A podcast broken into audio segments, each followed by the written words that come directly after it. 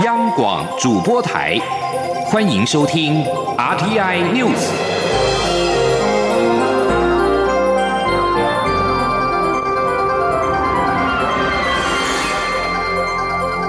听众朋友您好，欢迎收听这节央广主播台提供给您的 RTI News，我是张顺祥。台湾驻斐济代表处八号在当地的饭店举办双十国庆酒会。外电报道表示，中国官员现身闹场，甚至爆发肢体冲突。外交部政务次长曾厚仁今天在立法院外交委员会答询的时候表示，中国驻斐济大使馆两位外交官想要强行进入会场，遭到我方人员制止，过程当中引发推挤，双方都有受伤。我方已经把相关的市政交给斐济的警方，正密切观察警方的后续处理作为。外交部次长曾厚仁说：“我们非常遗憾，也必须予以谴责的，就是中国的这个驻外的人员，呃，用这样子的方式来破坏我们呃在呃在非常呃和和平理性的情况之下所进行的活动。老实说，这。”这还很少见，哈，是不是代表呃普遍的行为或是一个单一的事件？我们还在观察当中。外交部亚太司的司长曾瑞丽答询时表示，外交部已经通电所有驻外管处，应该提防中国的战狼外交、攻击性越来越强的方式，未来有可能危及我方举办的公开活动，要求各驻外管处必须要特别的注意。在台美的经贸谈判方面，台湾积极寻求跟美国洽签双边贸易协定或自由贸易协定。但是，《纽约时报》日前报道，美国贸易代表莱特海泽对中国态度软化，造成美台贸易谈判的障碍。外交部政务次长曾厚仁今天在立法院表示，台美贸易谈判还处于启动阶段。莱特海泽从未表示。不与我谈判，他只是在等一个确切的时机。记者王兆坤的采访报道。立法院外交委员会邀请外交部、经济部等单位报告台美双边贸易谈判现状及目标。经济部次长陈振奇答询表示，美国的贸易谈判是由贸易代表署主导，因此台美双边贸易的实质议题应以 T 法为主，因此 T 法重要。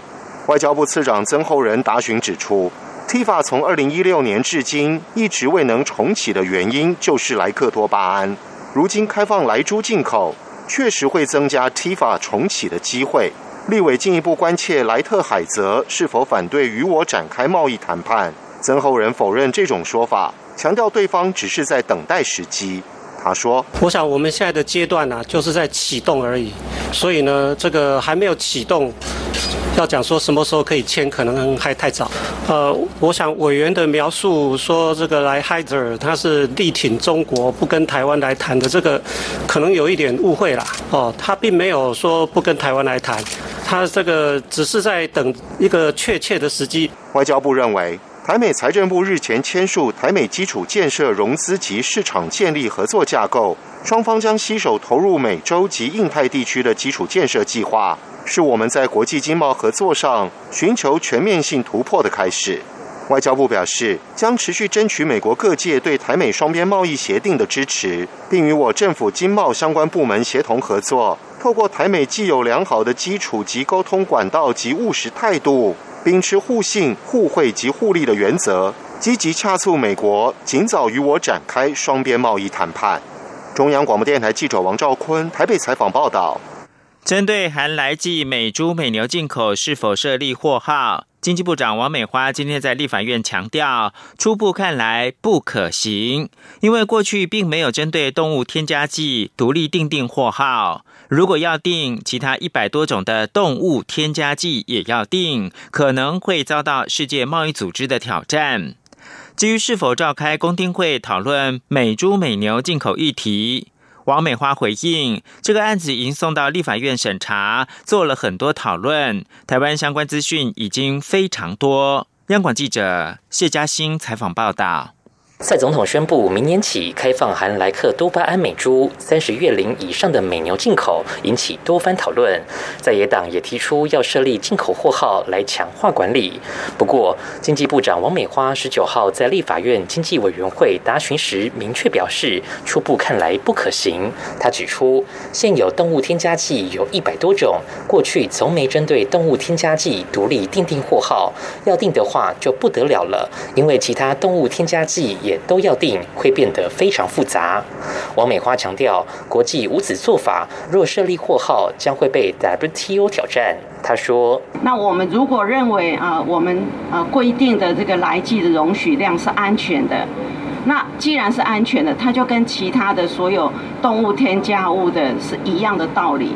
那为什么单独对一个这样的东西去做一个增加货号的规定？那这个会啊在。” WTO 上面会被挑战，没有它的必要性的问题是。财政部关务署官员则表示，海关、食药署、防检局在边境查验会因此增加很多工作量，将影响海关的通关效率。至于会前媒体询问是否会针对含来记的美猪美牛进口问题召开公听会，王美花指出，此案已送立法院审查，也有非常多讨论，大家已充分了解资讯。对台湾来说，这些资讯已经非常多。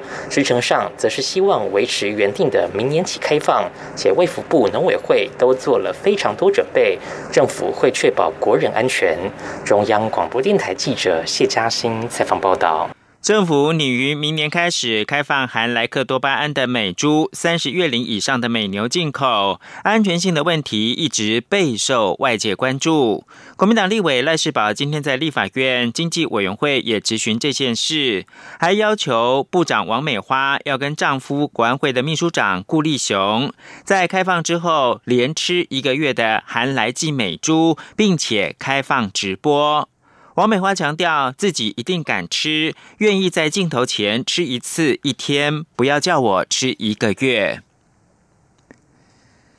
台北股市今天开高走高，电子、船产、金融族群同步走阳，带领早盘大涨超过一百四十点，重拾一万两千八百点的关卡，再度挑战一万两千九百点关卡。而现在是台湾时间中午的十二点七分，台北股市上涨了一百二十九点，指数暂时是一万两千八百七十九点，成交金额暂时是一千两百亿元。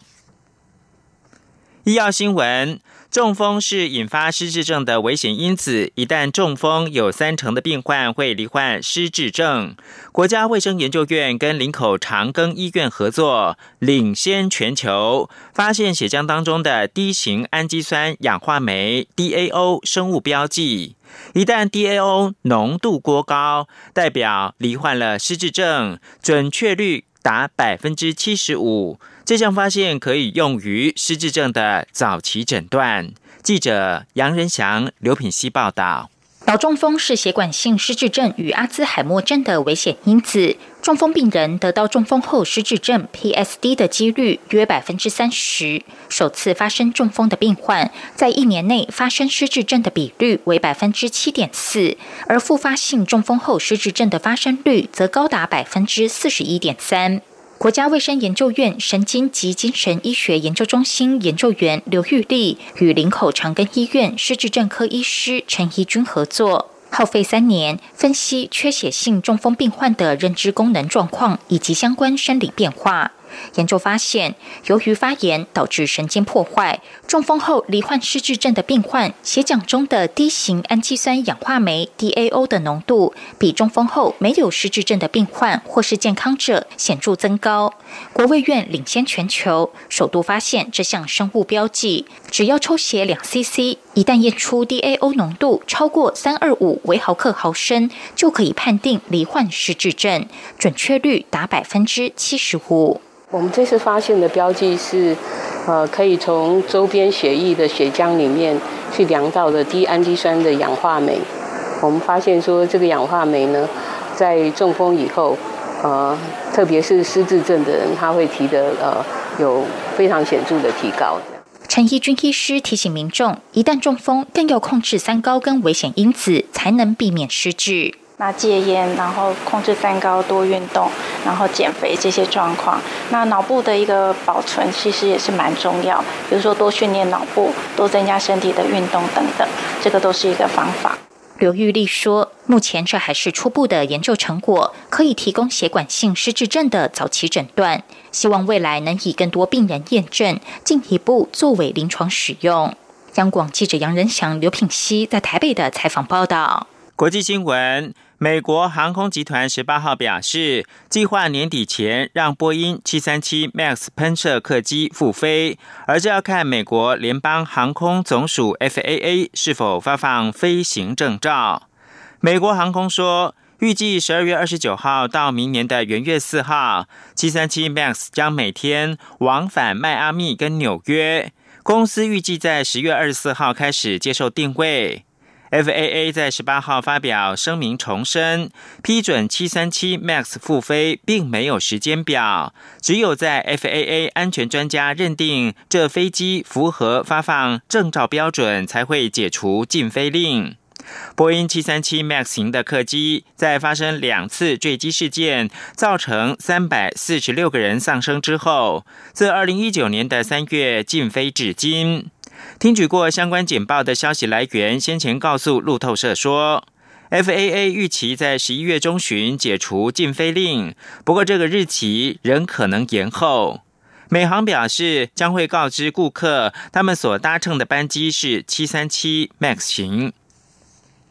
接着把新闻焦点关注到泰国，反政府示威十八号进入到第五天，抗议团体无惧政府发布的紧急状态跟警方的驱离威胁，再度透过社群媒体号召上万支持者，兵分二路占领曼谷两个主要路口，万人高喊要求总理下台以及王室改革。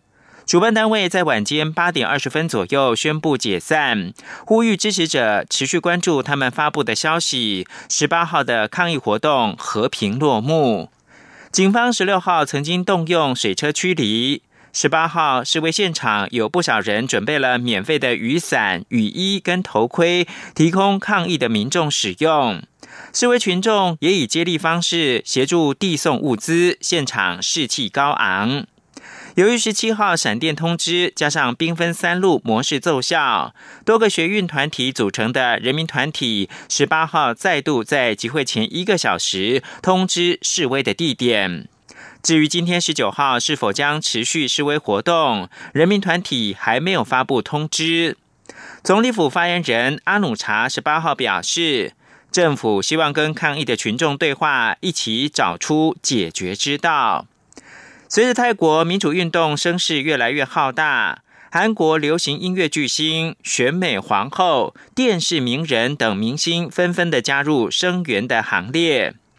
拥有美国籍的泰国人，昵称“泰国王子”的韩流偶像尼坤告诉他六百九十万名的推特追踪者：“使用暴力不是我能够袖手旁观的事。”这段讯息数十个小时之内就获得数以万计次的转推。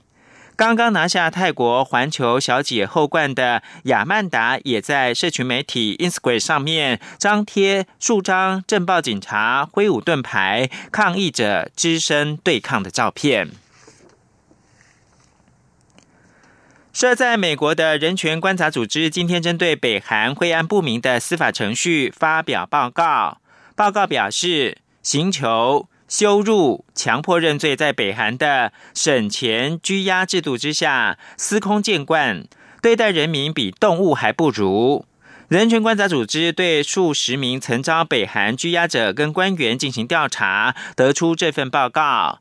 此前，外界对这个封闭国家的犯罪司法体系几乎是一无所知。接受调查者告诉人权观察组织。受拘押者遭受的不当待遇，在预防性拘押的阶段特别严厉，包括了棍棒殴打或者是拳打脚踢。以上新闻由张顺祥编辑播报，这里是中央广播电台。稍后请继续收听央广午间新闻。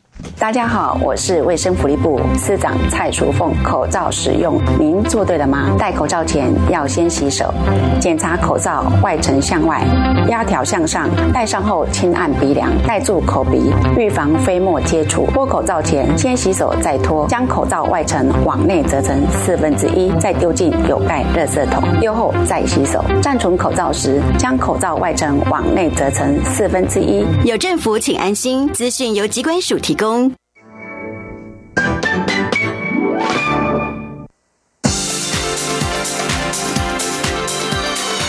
这里是中央广播电台台湾之音，欢迎继续收听新闻。欢迎继续收听新闻，我是陈怡君。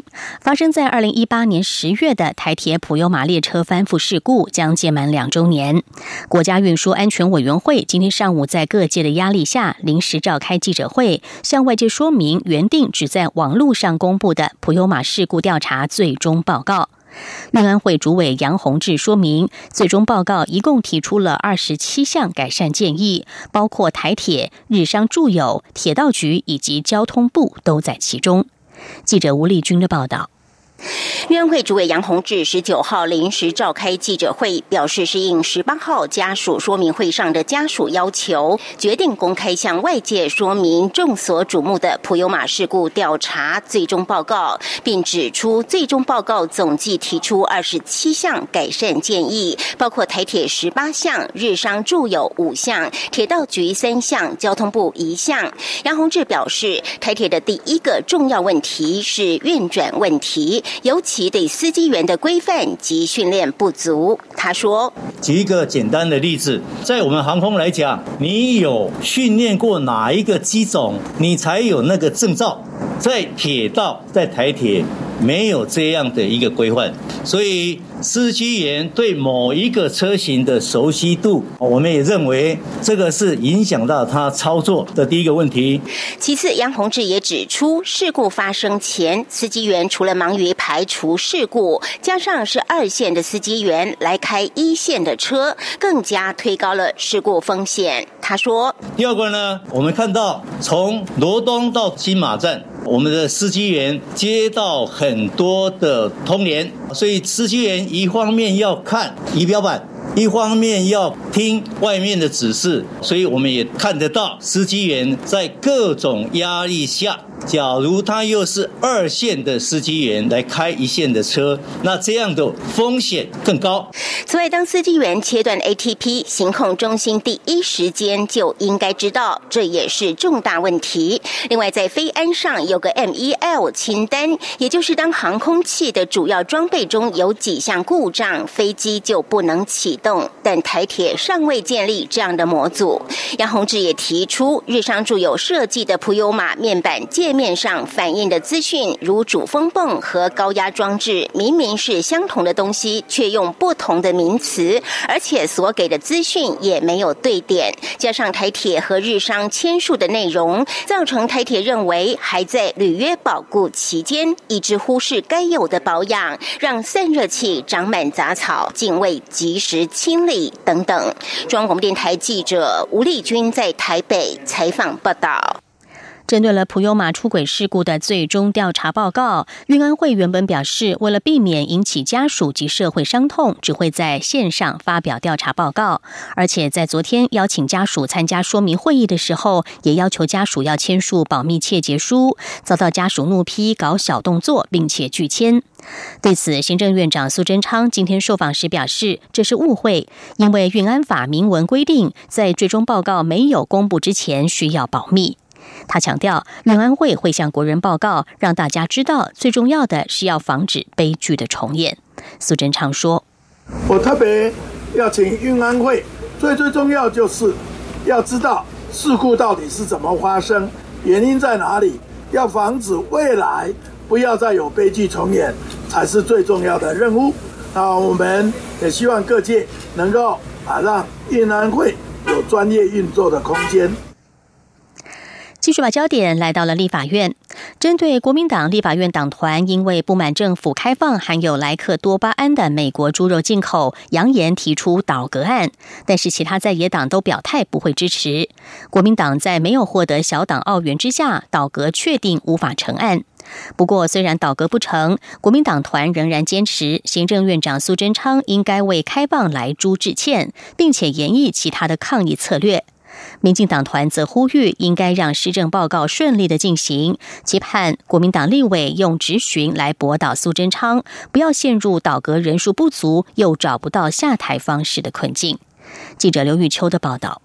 政府宣布将放宽含莱克多巴胺的美国猪肉进口。国民党立院党团近来除了三度被葛行政院长苏贞昌上台施政报告及被质询外，也酝酿提出倒戈案。不过，同为在野党的民众党与时代力量党团皆表态不支持。在未获得小党的澳元下，国民党团目前无法达到三十八席联署提案的门槛。再加上民进党掌握过半席次，倒戈成了不可能的任务。民众党团总召赖香林表示，不认同在国事内外交迫时期发动倒阁这一种不理性且让意识空转的提议。不过，赖香林也指出，虽然民众党反对倒阁，但仍认为朝野应就来猪议题在国际贸易上商讨出解决之道，停止杯葛，并不能让来猪事件落幕。之后美猪来猪季这件事情。我觉得挡下来的机会是有可能的。我觉得这个是国民党、民进党要合作起来，去跟国际跟。这个谈判的这个平台上面很清楚发生，但是用国会的名义去做努力。面对倒阁无法成案，国民党团书记长林奕华指出，党内确实有立委质疑政府开放来猪过程黑箱，政策不符程序，应提出倒阁。但就客观条件而言，国民党团人数不足，难以达成，因此党团并未做出正式提案倒阁的决议。不过林奕华也强调，虽然无法提出倒阁，但国民党坚持。苏贞昌因为开放来猪致歉，至于是否继续背葛施政报告，党团还会召开党团大会决议，期盼民进党拿出具体行动回应民意。对，就如果说是有可能，才会在思考要不要提倒阁。但目前来讲，就已经缺一个，所以我们可能还是要从别的。要从别的策略去思考。针对朝野来珠僵局难解，民进党团干事长郑运鹏表示，针对倒戈案，民进党团会严阵以待，但仍希望先让苏贞昌上台施政报告。国民党若真有本事，就应在质询中驳倒苏贞昌，找出倒戈的正当性；否则，国民党继续占领一场，找不到下台的方式。现在就连倒戈都人数不足，恐怕又掉到另一个困境。中广电台记者刘秋采访报道：对于卫福部宣布五十到六十四岁的民众暂缓接种公费流感疫苗而引发了民怨，行政院长苏贞昌今天在受访的时候，为没有将分配次序节奏弄好向民众致歉。苏贞昌强调，暂缓不是不打，而是让风险较高的六十五岁以上长者以及婴幼儿优先施打。他并指出，全国的施打率只要达到百分之二十五，社区就会安全，大家可以放心。记者欧阳梦平的报道。受到俗称武汉肺炎的 COVID-19 疫情影响，今年公费流感疫苗的接种特别踊跃，超乎预期。卫福部长陈时中十六号宣布暂缓五十到六十四岁没有慢性病的成人接种，引发许多民众抱怨。在陈时中对此道歉后，行政院长苏贞昌十九号上午被问到这项决策是否会改变时，也向国人致歉，坦诚没有将分配次序及节奏弄好。他说：“因为当初没有先把这个哎分配这个次序节奏弄好，以至于啊又啊宣布后，让五十到六十五岁的民众一时困扰，这一点确实。”我们在做的法上啊，比较呃没有做到，实在很对不起，呃，请这个年龄层的国人同胞原谅，请稍微忍耐，我们还是会啊一步一步来。苏贞昌表示，对于流感，过去国家都有整套预防机制，去年进口的流感疫苗已经非常足够，今年进口数量又比去年更多。但是今年可能受到武汉肺炎疫情冲击，接种比较踊跃，尤其五十到六十四岁的接种率最高，反而是风险较大的较高龄长者以及婴幼儿的接种率还没有达标，所以才拜托五十到六十四岁的国人暂缓。他强调，这并不是不打，而是让六十五岁以上的长者及婴幼儿优先施打。苏贞昌并指出，根据工卫专家的报告，全国施打率只要有百分之二十五，社区就安全，而且现在流感的情形很少，请大家放心。中央广播电台记者欧阳梦平采访报道。为了打造更有趣的科学教育环境，今年科技部与交通部、台湾铁路管理局再度合作办理二零二零年台湾科普环岛列车。尽管碰上了疫情，但还是有高达十七个赞助单位共襄盛举。活动车厢也扩大为八节车厢，总人次预估可以突破八千五百人。记者郑祥云、杨文军的报道。科技部科普环岛列车活动已来到第五年，一直以来都广受全台各地学童和家长们的喜爱。今年碰上疫情，但仍有十八组全民科学周计划执行团队、十七个赞助单位以及十所中学共同规划站点及列车上的科学实验活动。因此，今年活动从四节车厢扩大为八节车厢，总人次预估突破八千五百人。科技部长吴振中指出。科普列车将拉近科学与民众的距离，期望更多年轻人将来以科学研究为置业，让学研动能生生不息。他说：“那更重要的是要让我们的这个中小学生也可以提早知道说科学技术跟我们生活的关系，那也要激发他们的兴趣，未来可以早一点。”或者多一点人来从事科学技术的研究嘛，哈。第一次加入科普列车的美商 3M 台湾子公司董事总经理童汉林指出，他们非常赞同科学教育应向下扎根。这次他们也提供许多创新技术，像是车厢彩绘是采用贴膜的方式，不会对人体或环境造成影响。他说，全部是用贴膜的方式，所以说活动结束以后就可以干干净净的移除，不会对车厢造成任何的影响，也不会产生任何的这个空气污染的排放。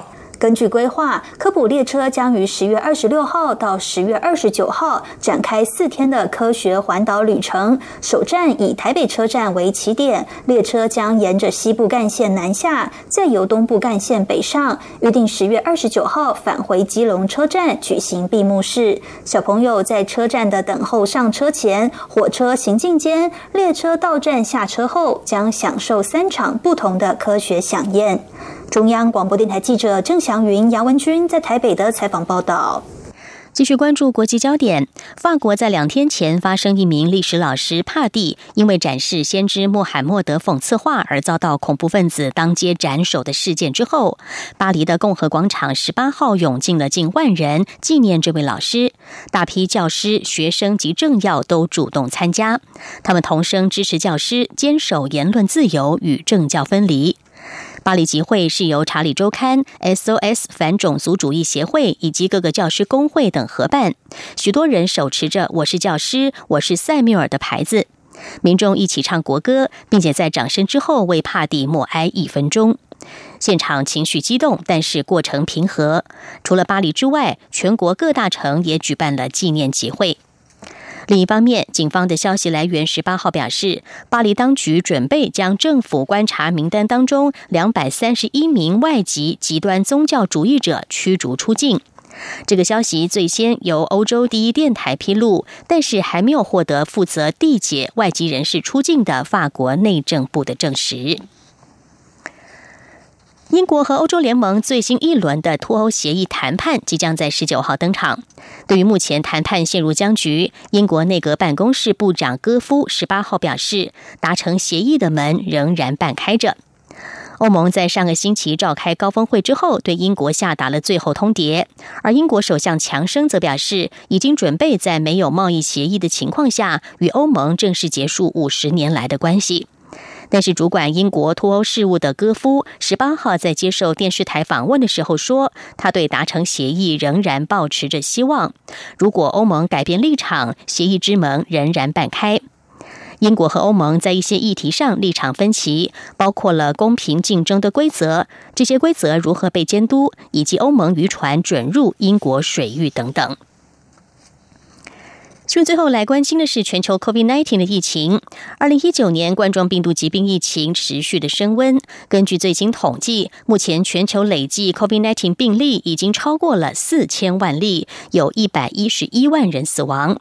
而全球新增确诊在十六号晚上也首度突破了四十万例，创下单日新高。其中，欧洲新增超过了十五万例。